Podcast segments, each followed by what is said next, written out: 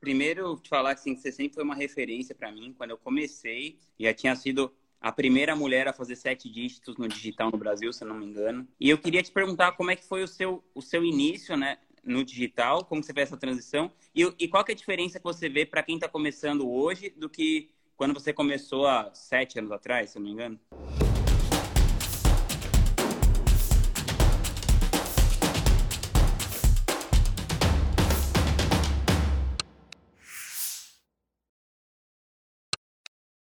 Pergunta é Oi. é muito boa, porque realmente é bem diferente. E aí as pessoas às vezes ficam olhando, se mirando, né, em quem já está no mercado há muito tempo e não entendem essa diferença. E aí ou vem eu contar a minha história, ou um Bruno de Mendes, ou sei lá, o Gerônimo tem uma galera que está desde o começo, e ah, eu vou fazer isso também. E não necessariamente vai funcionar. Mas vou contar como é que foi o meu começo.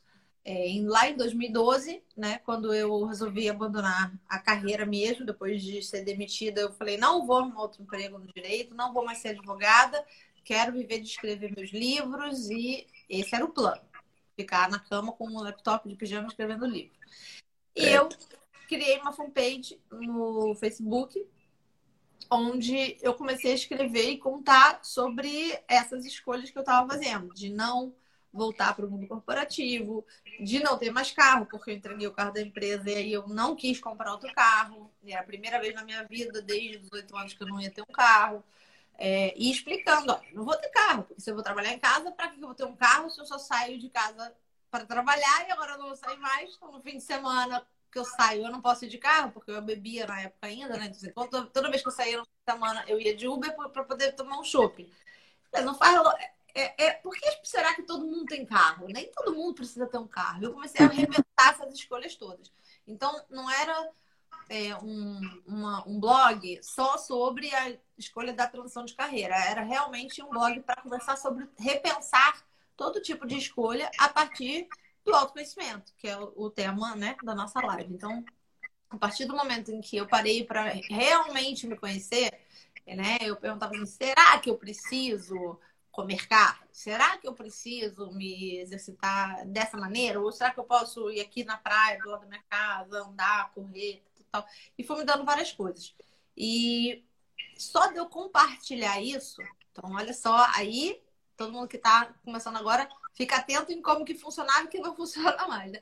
Só de eu compartilhar o que eu estava fazendo na minha vida, a minha transição de carreira, as pessoas começaram a me mandar inbox e me pedir é, ajuda e coach, mentoria, cada um falava de um jeito, me ajuda a fazer o que você está fazendo. Eu também quero fazer uma transição de vida e não tenho coragem, ou eu não tenho clareza de para onde eu quero ir. Você consegue me ajudar? E aí elas começaram a usar muito esse termo. Você pode ser minha coach, você pode ser minha mentora. E aí esse coaching ficou na minha cabeça. Eu já conhecia o coaching do mundo corporativo, né? É, óbvio, né, que em 15 anos de mundo corporativo, muitas vezes veio coach, equipes de coaches nas, no, no escritório e na empresa que eu trabalhei para é, fazer aqueles dinâmicas de grupo, é, né, aqueles trabalhos de times, de equipes e tal.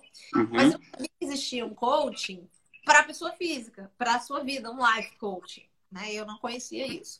E aí eu fui ler, estudar, e falei assim, não, isso é super possível, é só eu estudar e eu consigo, sim, criar uma metodologia para ajudar essas pessoas a fazer o que eu estou fazendo. E assim comecei é.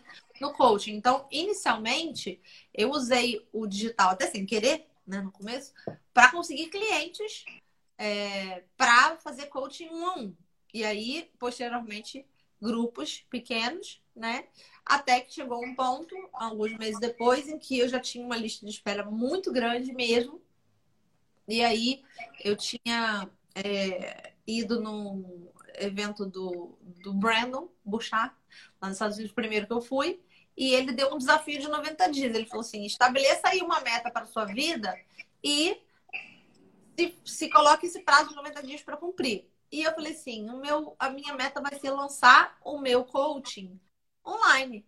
Não existia nenhum programa de coaching online no Brasil. Segunda informação importante para você que está aí começando agora. Não existia nenhum programa online de coaching no Brasil. Existiam muito poucos, qualquer curso de qualquer coisa no Brasil online. Né? Então, olha essas Era tudo mato. A internet era tudo mato. Inclusive, no meu livro Escolha Sua Vida, eu conto que quando eu descobri o trabalho que eu queria fazer, eu descobri também, na sequência, que esse trabalho não existia. E aí, eu falo no livro, né? Fiz igual o Rambo, botei a faca na boca e fui abrir essa, essa clareira na, na, na floresta. E é assim que eu vi o que eu fiz lá atrás. Então, a partir daí, né, eu fui, na verdade, antes desse lançamento do programa de coaching, eu já tinha feito uma membership que também não desconheço alguma membership mais antiga do que essa, que foi em 2012 para 2013, que era o de 0 a 100 mil em um ano, que era uma comunidade de marketing digital e empreendedorismo para ensinar aquelas mulheres como é que, para mostrar para aquelas mulheres e alguns homens como é que eu ia fazer 100 mil reais em um ano. Eu me coloquei essa meta, esse desafio, e falei assim: eu vou mostrar, porque as pessoas falam, me fala o que você está fazendo. Eu falo assim: tá bom, me paga 50 reais aqui que eu vou falar tudo que eu estou fazendo. Porque eu não posso ficar falando para você, depois para você, depois para você, que eu passo o dia inteiro falando o que eu estou fazendo. Então, eu vou fazer, vamos fazer disso um curso? E aí as pessoas começaram a me pagar. Eu tinha mais ou menos umas cento e alguma coisa entre 150 e 200 pessoas nesse grupo em pouco tempo.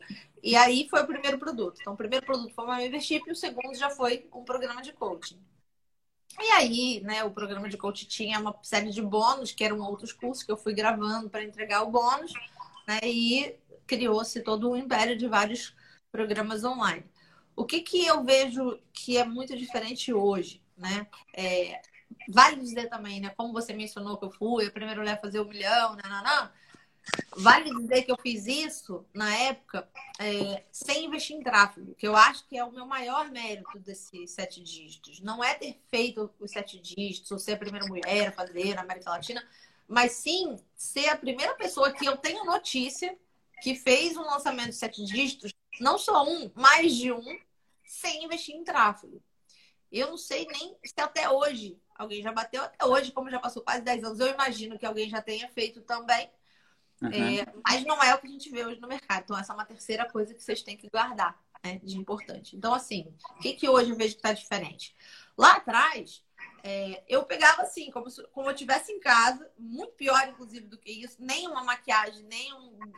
Né, eu tava assim, de regata, eu cheguei da musculação. E aí eu pegava, botava a câmera lá, e aí, galera, Nana toda descabelada, sem nenhuma maquiagem, não sei o que lá.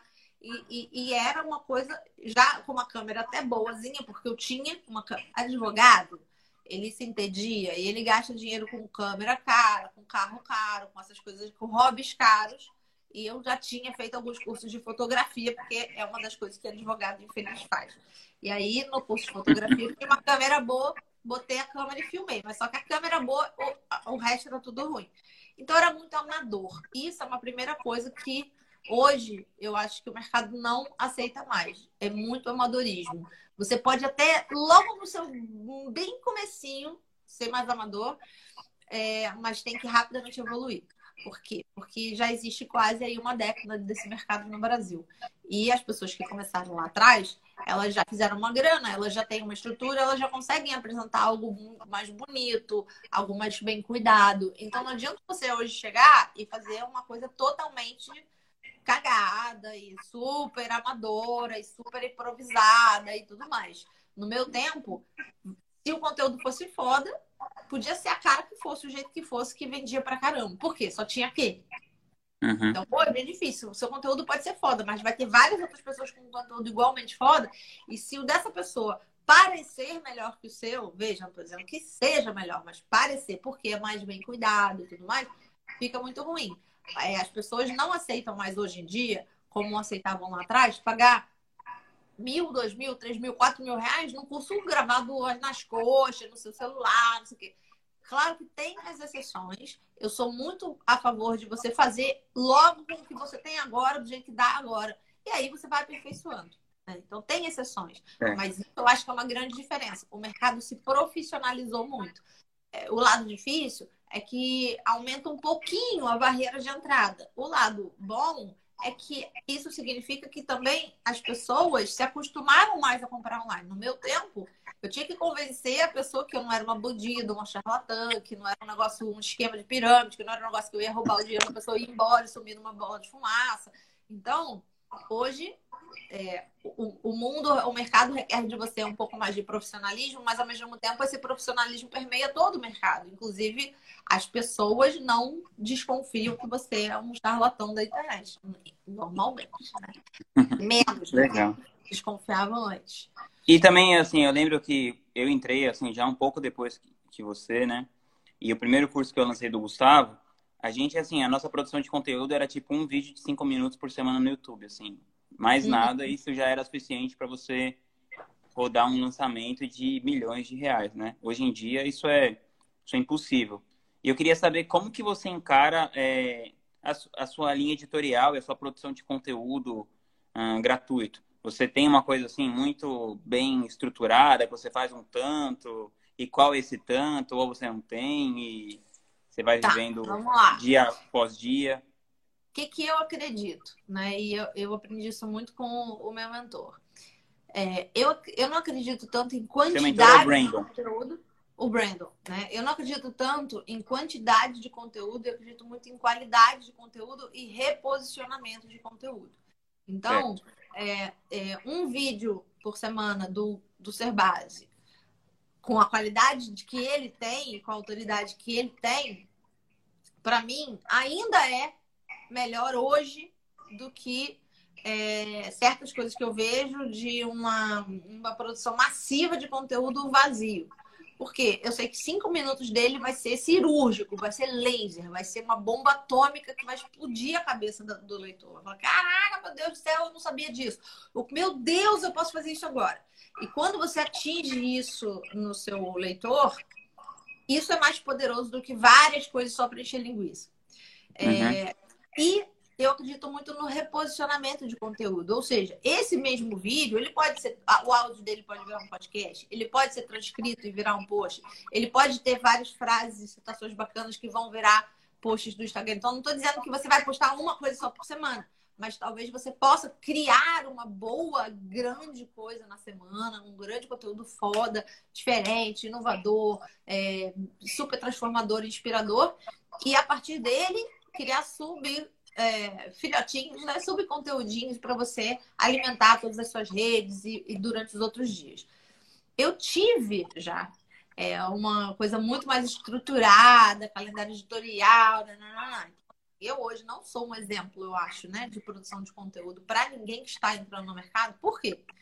Quase 10 anos depois, no meu canal do YouTube, a gente já deve estar lá em 6 é, milhões de visualizações.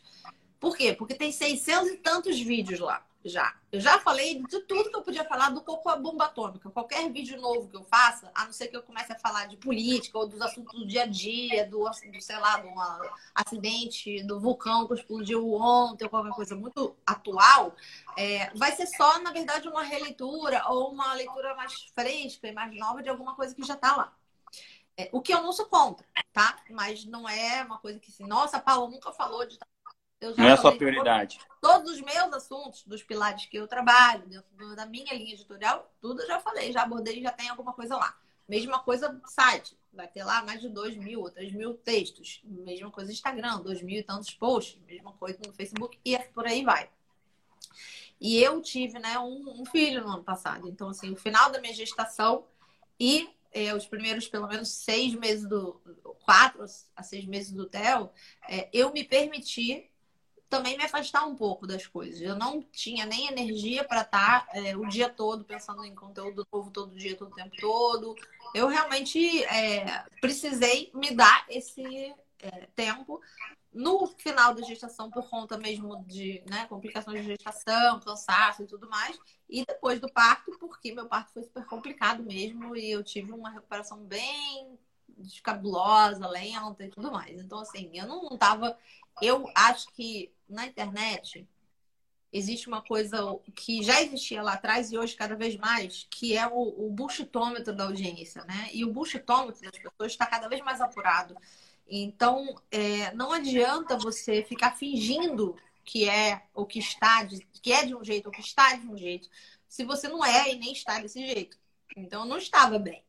E eu não, não, estava bem fisicamente, estava bem emocionalmente, mas eu não estava bem fisicamente. Não ia poder, ai, aí, que legal, feliz, não estava. Eu estava assim, caraca, meu Deus do céu, não consigo ficar em pé cinco minutos. fazendo três fisioterapias por semana para poder fazer o meu evento. Porque eu literalmente não conseguia ficar em pé cinco minutos. Então, é, eu fiquei totalmente desconectada aí de, de seguir regras, né? É, já desde que o Theo nasceu, acho que eu gravei muito pouco vídeo para o canal. Muitas, muitos vídeos que a gente tem subido lá são, na verdade, legado né, de eventos. Poxa, tem não sei quantos teras de eventos. São, sei lá, 5 a 10 eventos por ano, pelo menos, desde 2014. Então tem muito conteúdo ainda para ser aproveitado e ser é, disseminado muita coisa, inclusive, que nem eu mesma lembro que eu falei. No evento Baixo Santo lá, eu mesma não sei o que eu falei. Quando eu vejo o vídeo, eu falo, nossa, que ideia incrível. Fui eu que bolei isso. É, eu aprendo assistindo esses vídeos, né? Então, assim, hoje eu acho que não tem como. É, eu tenho medo, às vezes, de que alguém que está entrando olhe para o meu Instagram e fale: Ah, mas a Paula não publica vários posts por dia. A Paula não publica todo dia, tem dia que ela não publica. Porque, porra, eu construí isso. Isso foi uma construção. Eu tenho é, todo esse, além de todo esse legado que eu falei, de, de vídeos, de posts, de coisas, né? Que o dia que eu não publico, não, não, é, não vai fazer falta para aquela pessoa o meu conteúdo. Ela pode entrar em mil coisas para ver. Além disso, eu tenho quatro livros publicados. Então, né? É, tem todo um legado. Se você está começando agora, com certeza você tem que. Você está na, na Paula de 2012, 13, 14, 15, 16, que é construir esse legado para que um dia você possa ter esse lifestyle um pouco mais folgado que eu tenho hoje, de poder não. E, e eu nem acho que eu posso, tá? É, vamos lá, para ser muito justa, porque eu sei que a tua galera é uma galera bem estratégica e tudo mais. Eu sei, isso faz parte do autoconhecimento. Eu sei que quando eu escolho não postar todo dia no Instagram, isso cai a minha venda, isso diminui o meu faturamento, isso tem um impacto financeiro. Mas isso também, ao mesmo tempo, tem um impacto no meu lifestyle, na minha sanidade, no meu tempo com meus filhos. E é uma escolha que eu faço. E eu sou a maior defensora do Brasil das escolhas. Afinal, o meu livro chama Escolha Sua Vida. Então, isso eu acho que tem tudo a ver com autoconhecimento. É você saber qual é o estilo de vida que você quer viver também.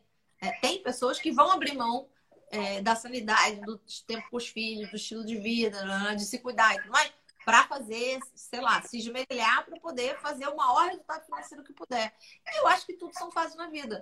Se eu tivesse 25 anos, fosse solteira, sem filho nenhum, é óbvio que eu ia trabalhar 27 horas por dia e fazer milhões e depois ficar aposentada aos 29.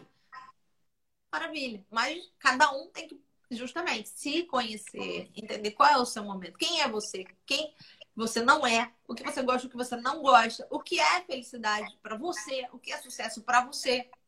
Para mim, sucesso não é mais fazer milhões. Porque milhões eu já fiz. Eu já fiz numa vida, eu já fiz numa outra vida, né? Eu já fiz como advogado, já fiz como é, escritora, coach, nananã, e amanhã, se eu largar isso tudo, resolver ser taróloga, eu vou fazer de novo, porque eu sei fazer dinheiro. Então, eu já sei. Para mim, não é mais assim um é, um drive, assim, não é um tesão, uhum. meu Deus, fazer milhões. Eu vou fazer milhões, deve fazer o quê com esses milhões? Eu vou morar numa casa irada? Já moro numa casa irada. Vou ter um projeto social irado? Já tenho um projeto social irado. Vou poder ter os filhos que eu quiser? Já tenho os filhos que eu quero. Vou comprar o que eu quiser? Já compro o que eu quero. Então, não tem... Eu, eu quero é, impactar, impactar mais pessoas e aumentar o alcance da minha mensagem. Sim, isso naturalmente vai trazer mais dinheiro, porque sempre que você gera mais valor, você faz mais dinheiro. Mas isso sem prejuízo do meu estilo de vida e da minha sanidade. Tem de tudo. Nos Estados Unidos tem o Jeff Walker e tem o Gary Vee, né? O Jeff Walker trabalha dois dias na semana, o Gary Vee trabalha 30 horas por dia. E tá tudo bem. Desde que cada um esteja feliz com o que está fazendo, eu aprovo. Show. E como que funciona o seu modelo de negócio hoje? Uh, como que você, tipo, desenhou a sua esteira de produtos e tal? Conta como que ela funciona. Ó, a gente vem redesenhando isso desde é, antes de eu parir, né? Porque eu já sabia que eu ia me ausentar. E, uhum. e, e, e principalmente agora, né, na, na, quarentena também, a gente redesenhou muita coisa. É, eu acho que a coisa mais importante, né, macro, antes de falar de produtos, de produtos mais, é que. É, mais um modelo de negócio em si. Desde sempre, né, o meu, a minha ideia de, de modelo, qual o modelo de negócio que eu queria criar lá atrás, né? Eu queria criar um modelo de negócio lá atrás, é, que contempla o país que eu vivo e a situação das pessoas no país que eu vivo. E eu vivo num país onde metade da população hoje está desempregada. É, onde as pessoas que eu realmente quero ajudar estão morando talvez em comunidades e não tem condição, não tem nem internet que presta, não tem um computador em casa e como é que eu vou fazer para elas poderem acessar. Então, desde sempre, é, o mais importante para mim, dentro do meu modelo de, do meu plano de negócio, né, modelo do plano de negócio, era que eu pudesse, de alguma maneira, trabalhar pelo menos 90% do meu tempo criando conteúdo gratuito, para que a grande maioria das pessoas, ou total das pessoas que estivessem interessadas naquele assunto, pudesse encontrar algumas soluções e, e se transformar no, no gratuito. E isso eu consegui. Né? Então, graças a Deus, o meu modelo muito Robin Hood, eu chamo, né?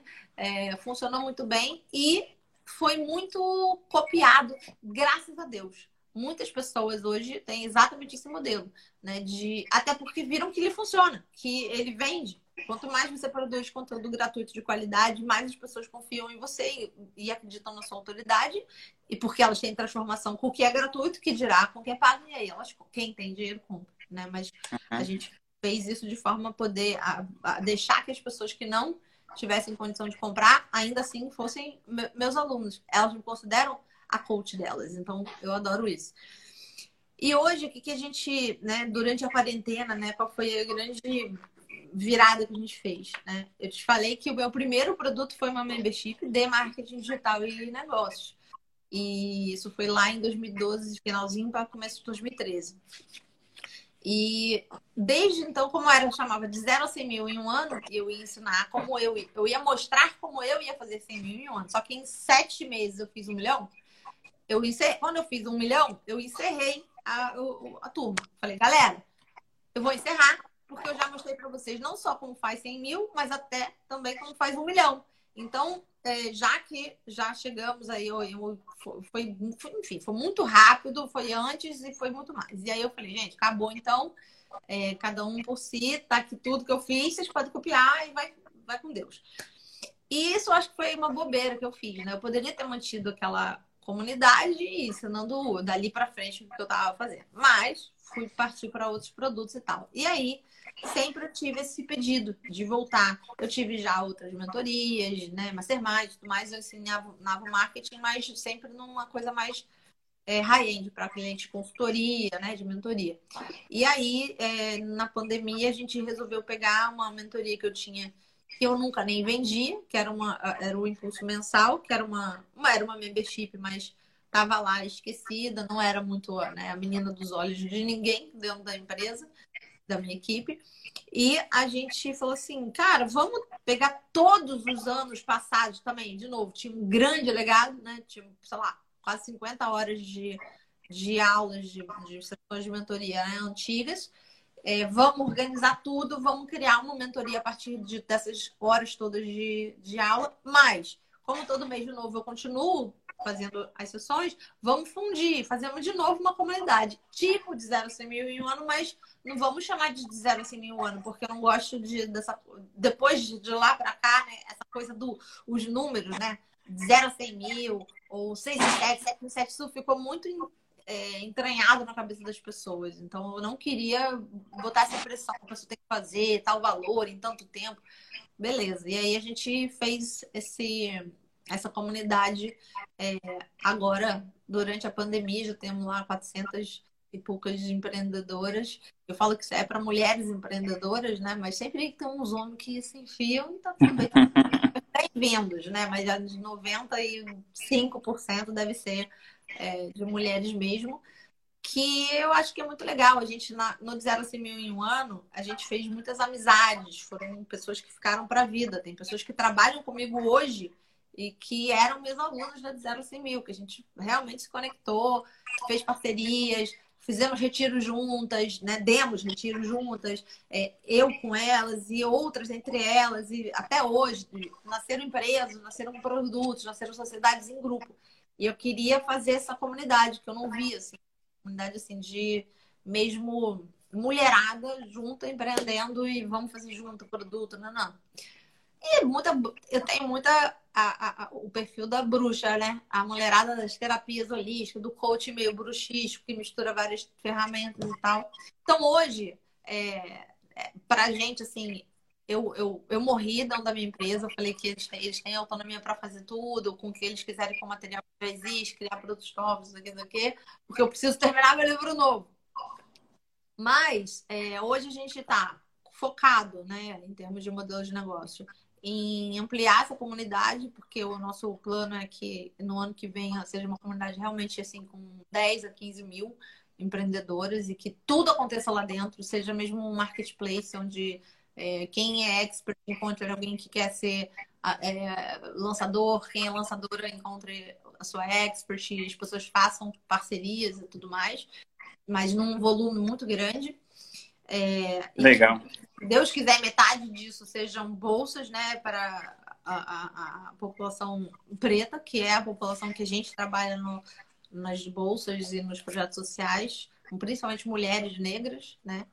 E, e aí, do que já existia, que são mais de 40 cursos, a gente deixou muita coisa desligada, tá com o botão lá do off, né? E a gente foca mesmo no curso de meditação, que é minha menina dos olhos, faz 37 anos que eu medito, né? 36, quase 37. É, no programa Escolha Sua Vida, que foi o primeiro programa online de coaching no Brasil, e até hoje não tem concorrente, não tem ainda um em 10, em 8 anos, ninguém criou ainda um programa desse tamanho e com desse porte, com, todo esse, é, com todos esses lados, né? De corpo, mente, emoções, espiritualidade então, não vou tirar do mercado, porque senão eu vou deixar o mercado pelado nesse sentido. E mais uns três ou quatro é, cursos de desenvolvimento pessoal que a gente deixou rolando. Né? E tem muita coisa nova que eu quero gravar. No Perpétuo, você vende esses produtos no Perpétuo, então? O, então, a jornada, a gente tem vários modelos né, de, de vender. Então, a gente vende muito de acordo com quem é o cliente ideal daquele produto. Né? Uhum. A, a jornada digital a gente tem feito num formato tipo meteórico, né? Mas com algumas alterações. Então a gente faz uhum. aí um unicórnio meteórico. É, que esse mês vai ser quase que um possuidórico. Estamos conjuntando as coisas aí. É, o programa Escolha Sua Vida, que era no, antigamente lançado com fórmula de lançamento, Hoje em dia está entrando no funil perpétuo agora, a gente está subindo provavelmente esse mês. Vai ter, então, todo mês vai estar tá aberto o tempo todo, todo dia vai ter venda todo dia, como diz o produto lá do, do Ladeira. Venda todo santo dia, é bom também. É... Uhum. E os outros cursos também ficam em, perpétuo, né? São cursos de, de um ticket menor. Então, é, curso de meditação, curso de metas, né? Que a gente tem. E aí as coisas mais high-end, né? Ah, o Mastermind. Mastermind. Eu é, eu vou reabrir a mentoria, eu reabri o Mastermind, já fez mais de um ano e meio. É, e eu faço muito, eu faço coaching um a um, coaching em grupo e é, consultoria, bastante. Então, eu gosto de falar que assim, eu, eu vivo do, de coaching mesmo, real. Se a minha empresa, se eu parar de vender tudo no online, na verdade, é o grosso, eu fiz esse 80-20, até um dia eu tenho que fazer uma consultoria com você, um coaching, porque o meu 80-20 não é o online. Então, hoje, assim, o que. É, se eu pegar 70% da minha receita, não é o que, a minha, o que eu me pago na minha empresa. Mas quando, é, você tiver, mas quando você tiver 15 mil pessoas na sua membership, vai ser. Ah, não, não necessariamente, porque eu não estou dizendo que não é, que porque eu não fature, mas porque eu, eu estabeleci um Prolabore para mim que é ali, 30% do, do meu faturamento. Eu não preciso que seja mais, entendeu? Se tiver 15 mil pessoas lá, eu vou investir em tráfego, eu vou aumentar a empresa, eu vou contratar gente. Eu não, eu não preciso é, tirar um, tirar mais dinheiro um salário super alto dali até porque tem todo esse outro lado dos clientes de um a um. Hoje em dia eu cobro um ticket bem alto, no um a um. Cliente uhum. de consultoria que eu tenho todo mês e que também é um ticket bem mais alto. Então, isso daí já é, é 70% do meu faturamento. Paula, e você, assim, claro, você é, você é uma estrategista, entende de marketing e tudo. Mas como que você enxerga essa coisa é, do processo de decisão de um expert delegar o seu marketing para uma agência ou fazer como você, que você tem a sua expertise, que envolve assuntos que não necessariamente têm a ver com marketing digital, né? Como coaching, desenvolvimento uhum. pessoal e tal. E você decidiu é, aprender tudo e, e fazer tudo, né? E então, eu quero que você falasse um pouco como funciona a sua empresa e como é esse processo. Eu não decidi. Esse que eu, essa que é mais uma questão do como era lá atrás e como é agora. Quem me dera que lá em 2012 existisse... Não, mas é que eu digo assim, que hoje em dia você poderia escolher, né? Se você é, ir para uma agência, mas quem me dera lá atrás em 2012 que existisse o Vinhas como ele é hoje. Né? É, uhum. Eu só conheci você em 2015 e aí dali ainda começou uma jornada. Foi muito rápida a sua jornada, mas ali você ainda nem trabalhava com isso. Então, assim, até você trabalhar com isso, eu já estava com uma equipe toda montada, uma toda uma vida e uma história. É, eu aprendi não foi por decisão, foi porque não tinha ninguém que sabia fazer porra nenhuma. Então eu precisava mesmo, eu tive que aprender a fazer tudo. Porque até para eu ensinar alguém, para poder me ajudar, eu tinha que aprender. E, e, assim foi. Então eu aprendi a fazer tudo. E até muito pouco tempo, mesmo na minha empresa, eu fazia página, eu fazia é, configurar um funil no Infusionsoft. Não só desenhar o funil, desenhar, entrar lá no Infusion e montar o funil inteiro. Isso era eu que fazia. Agora que eu tenho gente para fazer, porque eu justamente comecei essa estratégia, até por conta da gestação, olha, eu tenho que, eu vou ter que sair um pouco, não pode, eu não posso ser um gargalo, porque eu não sei como vai ser é, uhum. o meu parto, meu pós-parto. Graças a Deus que eu fiz isso, porque realmente foi é, desafiador, né? Então, eu acho que hoje é, quem está entrando no mercado tem essa opção maravilhosa de é, não precisar fazer tudo. Mas eu acho que todo mundo deve aprender. Porque ninguém tem como. É, existe uma diferença entre delegar e delargar. E delargar sempre dá problema. Né? Então, assim, eu acredito que é, se você não sabe nada de nada, você tem muito mais chances de ser ou enganado, porque infelizmente existem pessoas no marketing digital que ainda é, existem, né? Pessoas que não são 100% bacanas de você trabalhar. Eu sei, tenho vários casos é, tristes de clientes e alunos que não seguiram meu conselho, não aprenderam, foram poder largar na mão de alguém e se ferraram, mas desde pequenos problemas até problemas gigantescos que foram parar na delegacia, que tem advogado criminal envolvido e tudo mais. Então você aí tá não pode fazer isso, não vai delargar, né? Aprende pelo menos o básico, é bom, é importante. Eu acho que, por exemplo, hoje, é, qualquer pessoa que está na sua audiência, que seja um expert, e mesmo que pense em é, encontrar uma agência, tem que estar tá na tua comunidade tem que estar no estrategistas e tem que entender pelo menos a, a visão de fora, sabe? O Google Earth, o macro.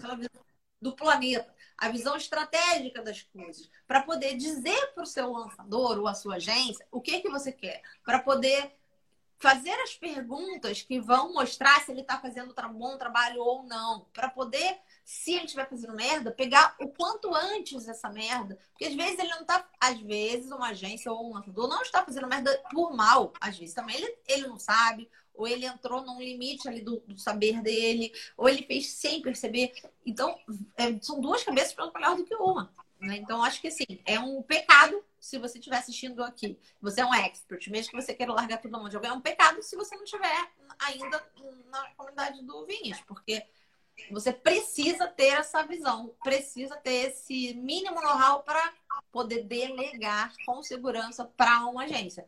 Hoje, é, eu, ve eu vejo assim, quando eu vejo que ah, o online hoje é 30% do meu faturamento, do meu pessoal, tá, gente? Do meu uhum. pessoal, é, que eu poderia estar tá, se eu investisse em mais tempo em escrever mais livros, eu poderia mudar mais ainda isso e tudo mais, que hoje em dia meus livros já vendem bem, já, já existe um, uma receita né, mensal. Um fluxo de caixa, né? Um fluxo de caixa com livros também, que, claro, ainda são quatro, então ainda é pouco para viver disso na, abundantemente como eu vivo, mas é, se eu tivesse 10 ou 15 livros, em vez de ter 40 cursos, se eu tivesse 40 livros, eu com certeza estava vivendo e muito bem disso.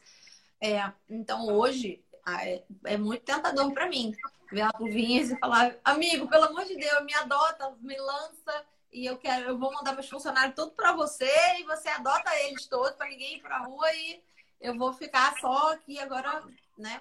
Mas o que que eu, na minha é, visão, né? É, não é. Eu acho que você já como agência já deve ter visto muito expert assim. Tem expert que acha que vai chegar assim, Vinhas, me adota, me lança. E aí não faz mais nada. E é diferente. Quando você tem uma agência, principalmente uma agência séria, boa, grande, legal, com resultado, como uma agência do Vinhos, naturalmente dá trabalho. Porque o vinho. É, porque tem um ritmo aquilo, né? Tem um ritmo. O vinho Porque aquilo também o tem um custo, vai... né, para manter aquela estrutura. Isso. Primeiro, uma então... agência tem um custo. Segundo, é, uma agência não entra de parceiro seu e sócio do seu negócio e para você ficar como eu fiquei, por exemplo, oito meses sem produzir praticamente nada novo. Porque eu, ali eu posso diminuir o meu faturamento porque foda-se. Eu tenho meu Open Doors da empresa, o meu pessoal. Uhum. Open Doors, para quem não souber, né? Uma grana para poder ficar de portas abertas, mesmo se eu estiver ali cuidando do meu filho, amamentando e foda-se o mundo. Eu tinha isso. Mas se eu tivesse um sócio, eu não ia poder falar, Vinhas, olha só, no ano que vem eu volto, tá bom? Daqui a oito meses a gente se fala. Eu ia. Essa é uma questão mais de liberdade. De você, de você impor o seu próprio ritmo. Né? A gente é óbvio.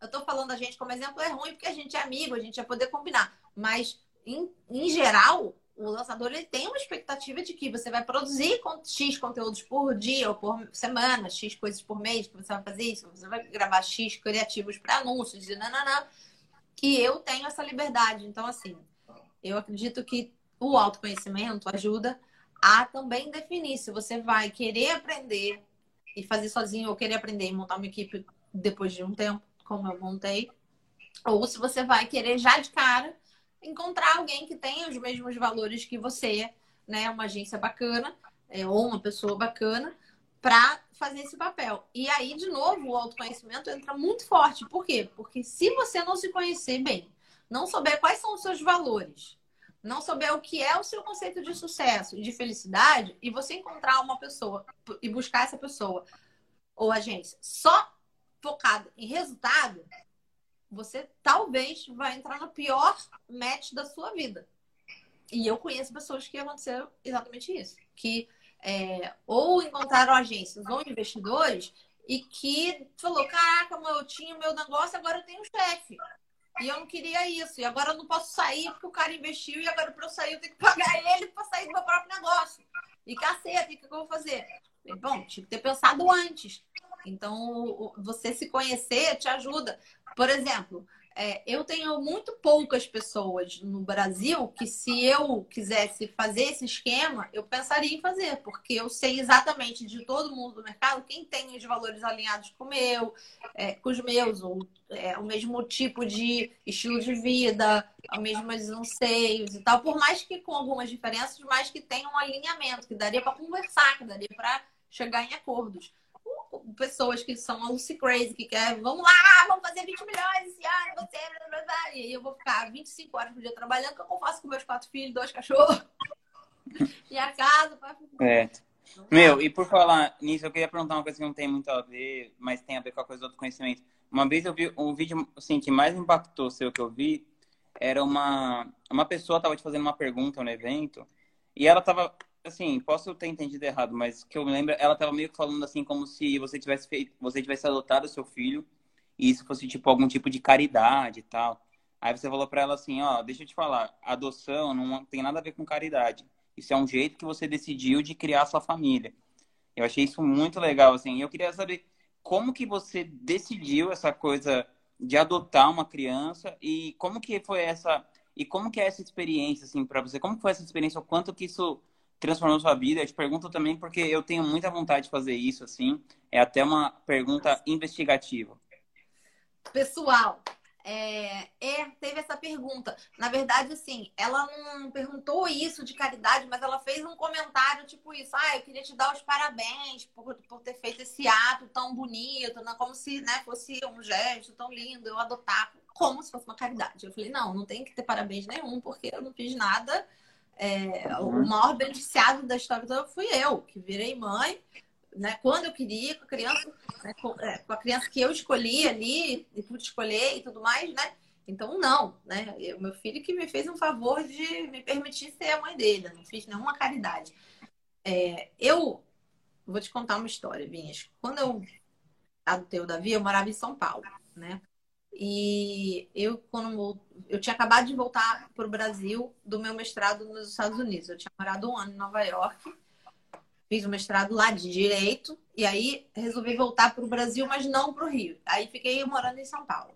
E aí, em São Paulo, eu fui para um terapeuta, porque meu pai, nessa época, ele tinha enfisema pulmonar, ele estava muito mal, já quase morrendo. E eu morava longe, tá? aquilo estava mexendo muito comigo. E eu falei assim: ah, eu preciso de uma terapia, porque eu preciso desabafar e tal. Fui pro terapeuta. Quando eu cheguei nesse terapeuta, eu fui por causa disso. Me ajude a lidar com a morte iminente do meu pai, né? E morando longe. E o terapeuta encasquetou, porque na primeira conversa, né? Eu contei que eu tinha voltado para o Brasil porque eu queria fazer o processo de adoção, não queria trabalhar no escritório americano e ficar lá para sempre, morar lá, porque eu queria adotar uma criança e lá é diferente esse processo, eu queria adotar aqui no Brasil. E eu voltei para isso. E aí eu estava dando entrada no processo de adoção. Meu, ele ficou obcecado por esse assunto. Eu fiquei oito meses de terapia, o cara me investigando por que, que eu queria adotar. Eu digo isso porque você me perguntou por que eu tomei essa decisão tal. Então, sim, assim, sim. o terapeuta ele entrou nessa viagem de vamos descobrir por que você que, quer adotar. E aí ele levantou todas as hipóteses possíveis. Ele, é, ele considerou se eu tinha medo de morrer no parto, se eu tinha medo de, de, de, de sei lá, de perder o meu corpo, de engordar, de é, amamentar, de não sei o que, de tudo. Ou se era uma coisa. Ah, ele ele botou todas as hipóteses e cada sessão a gente ia explorando e não sei o que. Eu falava, não é isso, não é isso. Eu sempre quis desde criança, não sei o que. Mas, ah, por que desde criança você quer adotar? Até que oito, ele já tinha sido comissário de adoção, então ele se interessou muito nesse assunto. Quando deu oito meses mais ou menos de terapia, ele virou para mim e falou assim: Paulo, olha só, eu preciso te dizer, é, embora eu não acredite nisso, eu sou um terapeuta e eu acredito na ciência e eu já trabalhei na, na comissão de adoção e nananã, mas eu preciso dizer, é destino mesmo, viu? Lavo minhas mãos, não existe um motivo. Não tem um porquê. É, aí, meu lado, o que, que eu acredito, né? Eu, desde muito pequena, a minha família sempre foi uma família muito espiritualizada, muito religiosa também. É, eu não sou uma pessoa religiosa, mas meus avós eram, minha mãe é. E é, a gente e também estudei em colégio religioso, estudei em colégio jesuíta a vida toda. Então, é, tanto com a minha família quanto com o meu colégio, eu sempre tive o hábito de ir muito a os antigos orfanatos, que hoje chamam abrigos, né? Mas orfanatos, é, asilos e tal. A gente tinha, a escola tinha, né? Cada semestre visitava um lugar e na minha família, cada mês a gente ia, levava é, mantimentos, a gente ia muito para orfanato para brincar com as crianças. Tal. Isso, eu criança ia brincar com as crianças no orfanato. Então, para mim, é, sempre foi muito natural que, poxa, se eu quando eu quiser ter um filho, por que, que eu não vou adotar uma criança dessas que já estão aqui, né? Elas já estão aqui, elas já estão vivas, prontas, inteiras aqui no planeta. Por que, que eu vou criar uma outra criança do zero, né? Para mim já era muito normal. Eu acho que porque eu já sempre convivi com essas. É, com aquelas crianças e nesse tipo de ambiente. Esse ambiente era normal para mim. E, e quando eu. É, e, e outra, né? Quando eu adotei, muita gente tinha certeza absoluta que eu não podia engravidar. E eu falava, não, eu posso engravidar. Eu já fiz todos os testes, eu posso engravidar. O meu ex-marido podia engravidar. Mas eu queria adotar e depois engravidar. Então, o meu plano era adotar duas crianças e depois ter mais uma terceira é, biológica. Uhum. E eu me habilitei para dois, dois irmãos. E acabou vindo só um, né, criança. Mas eu me habilitei para dois irmãos. Então, o porquê foi esse. Foi que, para mim, não existe diferença entre uma criança adotada e um filho, um filho adotado e um filho biológico. Então, para mim, como não tinha diferença, a ordem, né? Se eu ia primeiro ter um biológico, depois adotar, não fazia a menor diferença.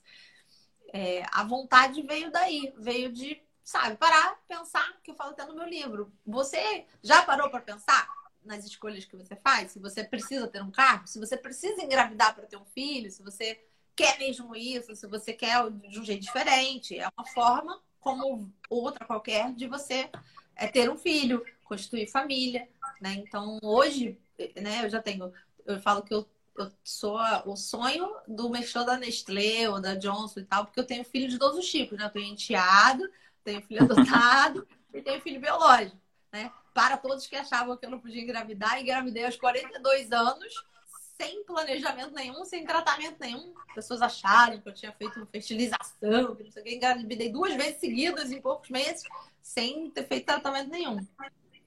É, hoje, mesmo agora, né, eu tenho vontade ainda de adotar. Eu tenho conversado é, com várias pessoas e tudo, e, e, penso assim, né, quando acabar o apocalipse, né, dar a entrada em uma nova habilitação para poder adotar mais uma criança. Quem sabe até duas, né? Vai, vai que, não sei.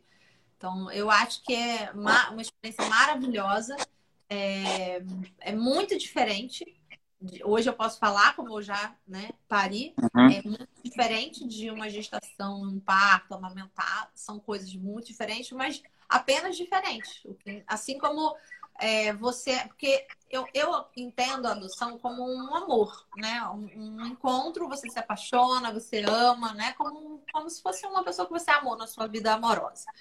Então, é, tem pessoas que falam assim, ah, mas e se eu conhecer uma criança mais velha, e se ela. Não, não, não.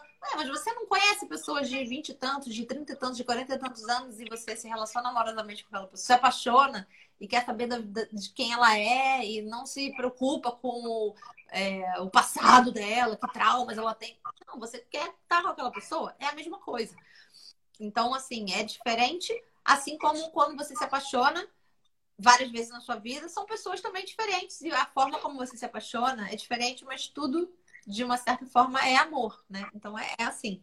É como eu posso explicar hoje. Mas e a experiência de você receber um telefonema, saber que aquele dia você, você não estava preparado e aquele dia você vai conhecer uma criança que pode vir a ser seu filho e você ir naquele lugar e aí você vê aquela criança pela primeira vez. Eu fico arrepiado só de contar. E é tão emocionante quanto o parto, apenas de uma maneira diferente mas é tão emocionante quanto. E o amor também é mesmíssimo amor. A minha experiência com o Davi foi até talvez muito mais explosiva do que Paris. Porque era uma Paula de muito tempo atrás, uma Paula muito mais inconsciente, muito menos espiritualizada, com uma outra vida. Então aquilo para mim foi um grande despertar espiritual também. E quando você adotou ele, ele tinha quantos anos? Ele tinha 20 dias. Eu estava justamente adotando. Nossa, era um bebê. Fazendo uma é, habilitação para uma adoção tardia, né? De crianças na, no papel, acho que até 7 anos, mas a gente conversava no fórum até 12 anos. E, e quando eu ia nos abrigos e tal, eu via as crianças até mais ou menos o meu tamanho. E é, veio ele com 20 dias e eu estava habilitada para dois é, irmãos. E ele veio, ele sozinho, pequenininho, sem irmãos, mas quando a assistente social me ligou, eu soube que era meu filho. Eu falei assim: tudo bem, não tem irmão, é bebezinho, eu não estava esperando isso, porque é, todo mundo quer adotar, a maioria das pessoas quer adotar um bebê. E como uhum. eu não fazia questão, e o fórum sabia que eu não fazia questão, porque o fórum sabia que eu podia engravidar, eu falei assim: relaxa, não precisa me dar um bebê, porque quando eu quiser um bebê, eu engravido. Eu quero um filho agora. Ele pode ser de qualquer tamanho, de qualquer cor, de qualquer tipo, de qualquer sexo. Já. E aí, é, eu não entendi até hoje porque veio o Davi do jeito que ele veio, né? Tão bebezinho, tão Mas saudável. seu psicólogo estava certo. É, foi destino, né? Com certeza. O Davi é, foi abrigado no mesmo exato dia que eu fui habilitada. Eu fiquei 15 dias na fila, ele ficou 15 dias abrigado. Caramba. Não tem explicação. É, ah, você, você, você me inspira na vida também, não é só no marketing digital. Paulo, eu queria te agradecer pelo papo, foi incrível. Uh, espero que a gente bata muito, muitos papos assim, que a gente faça mais coisas juntos. Queria te agradecer por você sempre ser generosa comigo. E dá para ver que não é só comigo, que você é com todo mundo mesmo. E o que você precisar de mim, você pode sempre contar comigo. Tá bom? Obrigada, amei estar com você, amei o convite. E quero reforçar com a sua galera aí que está entrando nesse mundo digital. Eu e Rodrigo estamos alunos e estamos lá nos registas digitais. Eu acho muito legal poder ser essa ponte para vocês conhecerem pessoas como o Vinhas e hoje o Vinhas sendo a ponte para muitas pessoas aí do, da audiência dele me conhecerem. Obrigada, Vinhas. Beijo. Tamo junto. É, tamo beijão. Tchau, tchau.